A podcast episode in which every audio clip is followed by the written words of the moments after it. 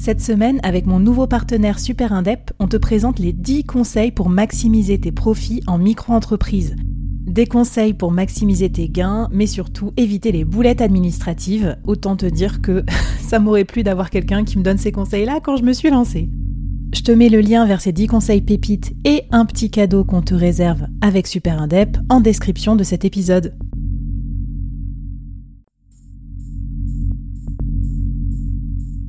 Quoi ressemblerait ton business si tu pouvais être épaulé par les meilleurs experts? Avoir un board de rêve disponible 24 heures sur 24 pour t'aider, répondre à tes questions? Je suis Flavie Prévost et ce board, je l'ai créé pour toi dans ce podcast. Tu es dirigeant, entrepreneur, freelance ou tu vas bientôt te lancer? Ne reste pas tout seul dans ton coin. Inspire-toi des conseils des meilleurs chaque jour par ici, à mon micro. Et si tu l'oses, on te mettra au défi parce que nous, ce qu'on aime bien, c'est te faire progresser vite et bien. Alors bienvenue à toi, bienvenue dans ton board et bon épisode.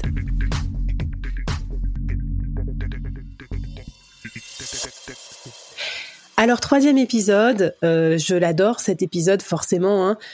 C'est pas une belle offre qui fait qu'on va trouver euh, des clients comme ça euh, qui vont nous arriver, nous tomber dessus tout cuit. Quels sont tes conseils? En plus, tu es CMO, donc tu dois t'y connaître encore mieux que nous sur la recherche et le fait d'attirer les bons clients. Comment on fait pour trouver nos premiers clients, pour remplir notre carnet de commandes, remplir notre, notre mois de revenus réguliers grâce aux freelance fractionnalisés Ouais, alors le premier sujet, j'allais dire on va l'évacuer assez rapidement parce que c'est pas ma spécialité, mais c'est la prospection. On l'a déjà abordé. Bah, évidemment, si tu veux trouver des missions, tu peux aller démarcher des entreprises. Donc euh, l'enjeu, par contre, c'est effectivement de pas faire ça n'importe comment, hein, surtout qu'on n'a pas besoin d'avoir 50 clients nous pour vivre. Euh, donc prendre le temps de bien le faire. On l'a dit, il y a des déclencheurs qui sont à l'origine souvent de, du recrutement de ce type de prestations. Euh, le, recrutement, comme on l'a dit dans le premier épisode, d'un alternant, de remplacement d'un congé mat, ça peut être l'occasion pour une entreprise de passer sur ce type de prestation-là. Et donc, on va aller identifier qui fait le recrutement. Euh, donc, déjà, job board, identifier les offres d'emploi, identifier le type de recrutement et aller démarcher ces boîtes-là.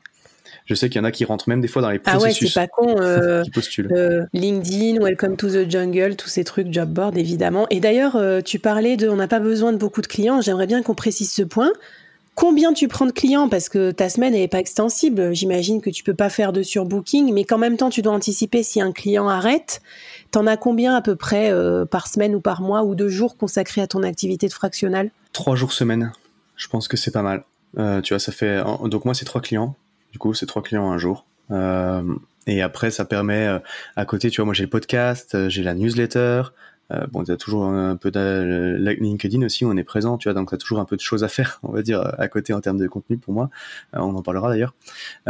et après, il y a des choses aussi un petit peu ponctuelles, tu vois, que je fais de temps en temps. ça permet de prendre une mission.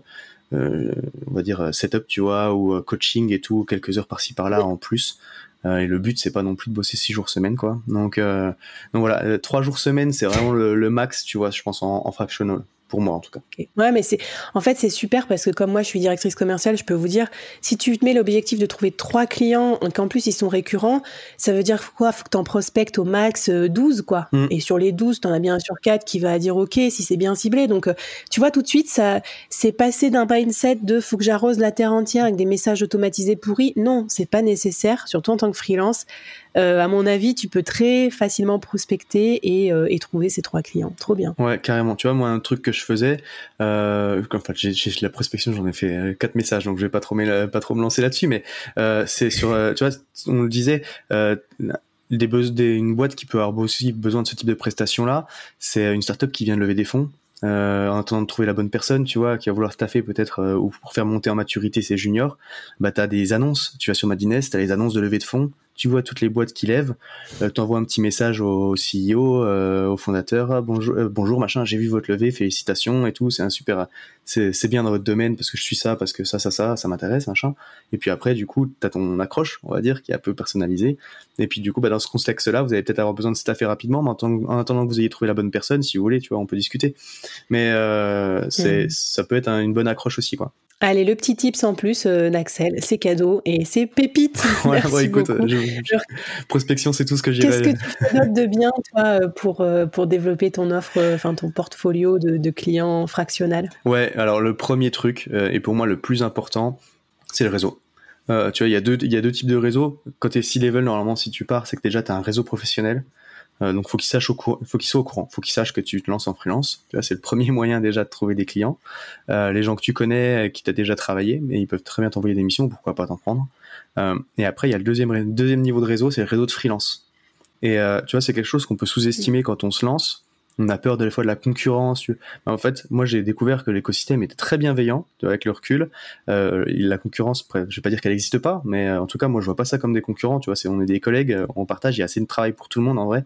Et donc moi quelque chose que j'avais fait un peu par accident en me lançant, c'était pour découvrir le métier, comment les autres y bossaient, c'est d'aller sur Malte, de voir les freelances qui avaient beaucoup de missions, qui étaient là depuis longtemps, donc ça voulait dire qu'ils étaient expérimentés, qu'ils avaient le même profil que moi, et je les ai contactés par LinkedIn pour savoir un petit peu comment ils bossaient, s'ils avaient des conseils et tout. Et en fait, euh, ça m'a permis de construire un réseau de freelance, euh, un écosystème autour de moi. Et ces gens-là qui sont expérimentés, souvent ils ont trop de missions. Là, il y a des moments où ils sont charrettes, mmh. où ils ont des, des, trop de leads et ils savent pas quoi en faire. Et donc en fait, ils font ruisseler. Quand on ne peut pas prendre un client, on fait tout ça, on fait une passe en fait. On va conseiller quelqu'un d'autre. Et donc travailler ce réseau de freelance là, c'est vachement important. Moi, c'est mon premier levier.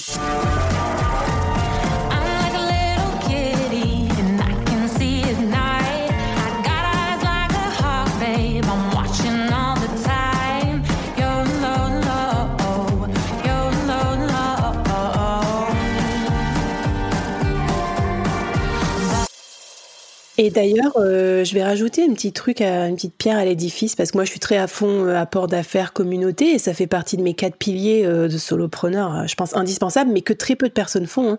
Et donc, j'ai rencontré aussi Enfin, je pense qu'en gros, des, des, des, des fractionnalisés qui font pas le même métier que toi peuvent te recommander. Par exemple, je travaillais avec un, je rencontre un DAF externalisé qui travaillait dans une startup blockchain. Mmh Et il me dit, tiens, on lève des fonds, on a besoin d'une head of sales ou d'un head of sales euh, expérimenté pour parler aux investisseurs, pour rassurer les investisseurs.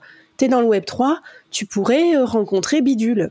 Génial. Mmh. Donc euh, sur un plateau, alors que la personne est, CFO, euh, ben, me, propose. Et en plus, comme les gens ont déjà l'habitude de travailler en fractionnalisé, euh, c'est plus facile parce qu'ils connaissent déjà le mode d'emploi. Tu vois, t'as pas besoin d'évangéliser, de raconter à un dirigeant un peu à l'ancienne qui te voudrait tous les jours et disponible tout le temps par téléphone. Donc voilà un petit tip sans plus.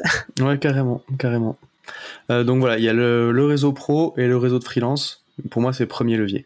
Après, euh, je sais qu'il y en a qui critiquent beaucoup les plateformes. Euh, Malte, moi, j'ai, allez-y, créez un profil sur Malte, créez-le comme il faut. Euh, moi, j'ai, ça m'a apporté des premières missions. J'ai que des bons retours à faire sur cette plateforme-là.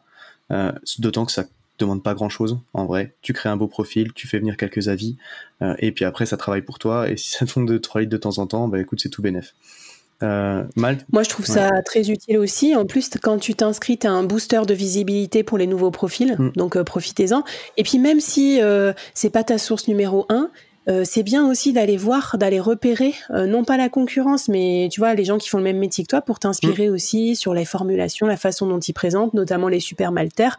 Souvent, tu vas sur leur fiche, ça te donne un peu euh, une leçon de copywriting. T'as qu'une envie, c'est de les prendre pour une mission. Tu dis, ah ouais, mon profil est pourri, bon, je m'améliore. D'ailleurs, j'ai fait, moi, j'ai fait un template aussi sur ça, le profil parfait pour attirer les clients tu vois, avec mhm. mon expérience de vente, pour faire en sorte qu'un profil lambda euh, donne envie de, euh, de, de, faire une collab avec, quoi. Donc, euh, si ça vous intéresse, pareil, je vous mets ça dans un newsletter. Carrément. Ouais, non, mais si tu vois, moi, ces plateformes-là, je trouve que c'est très bien. en vrai, d'autant qu'une fois que tu as fait ton. Ce qu'on disait, une fois que tu as fait ton profil et qu'il est bien, en fait, tu touches plus beaucoup, quoi. Donc, c'est pas pour le, le mm. ratio temps passé, opportunité, il est quand même bon, quoi. et après, le dernier, c'est le contenu. Euh, c'est le contenu, tu vois, c'est particulièrement vrai dans mon métier à, moi, on va dire, d'autant que je vends des strates de contenu, tu vois. Je pense qu'il n'est pas question d'être le cordonnier le plus mal chaussé. Quand tu vends quelque chose, il faut être capable de montrer que ça fonctionne. Euh, et donc après, c'est choisis ta plateforme, euh, choisis où est-ce que c'est pertinent, tu vois, où traîne ta cible en fait, et quel type de contenu elle consomme. Et puis commence à créer du contenu. Donc en B2B, on le sait, il y a LinkedIn. Évidemment, il y a beaucoup de gens, beaucoup de freelances qui se sont lancés dessus. toi, moi, on a un podcast, on a une newsletter c'est aussi d'autres moyens de, développer ça. C'est l'inbound, hein, c'est montrer, démontrer ton expertise euh, pour euh, attirer des prospects qui correspondront à ton, à ton offre.